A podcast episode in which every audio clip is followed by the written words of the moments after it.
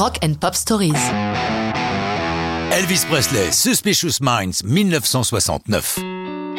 Pour le King, les années 60 à 68 ne sont pas les meilleures. Son service militaire en Allemagne, même s'il lui donne la bonne image du brave petit gars américain, l'éloignement nuit à sa carrière. À son retour, par esprit de lucre, son manager, le colonel Parker, lui fait faire des films à Hollywood, généralement des niaiseries dans lesquelles il chante, souvent des chansons aussi niaises que le film. Petit à petit, le succès de ces films décroît et les financements se tarissent.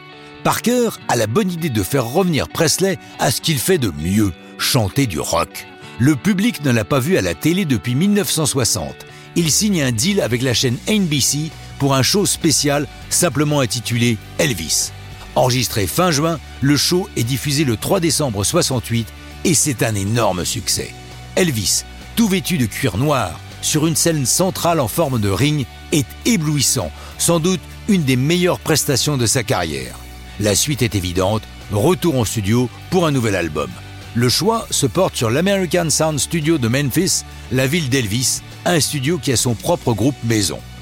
Chips Maman, producteur pour cet album, cherche des chansons. Or, au début de 68, il a produit un auteur-compositeur, Mark James, et sa chanson Suspicious Minds. Mark raconte qu'il a écrit la chanson un soir tard, improvisant sur sa guitare, lorsqu'il a trouvé cette mélodie efficace. Pour le texte, il se sert de sa propre vie. Marié, il a toujours en tête son premier amour de jeunesse. Sa femme a quelques soupçons, Suspicious Minds, nous y sommes. Chips Moman présente la chanson à Presley, lui précisant qu'elle a fait un flop. Mais tout de suite Elvis s'emballe et dit Moi, je vais en faire un hit. Il l'enregistre le 23 janvier 69, entre 4 et 7 heures du matin, son horaire favori.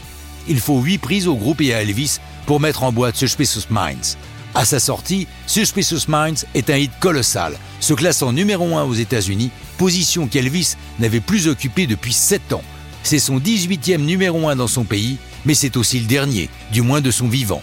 Chanté par Elvis, Suspicious Minds va apparaître trois fois dans les hits, avec cette première version en 69, puis en 2001 une version live enregistrée à Las Vegas en 70, et une troisième fois en 2007 lors d'une réédition à l'occasion du 30e anniversaire de la mort d'Elvis.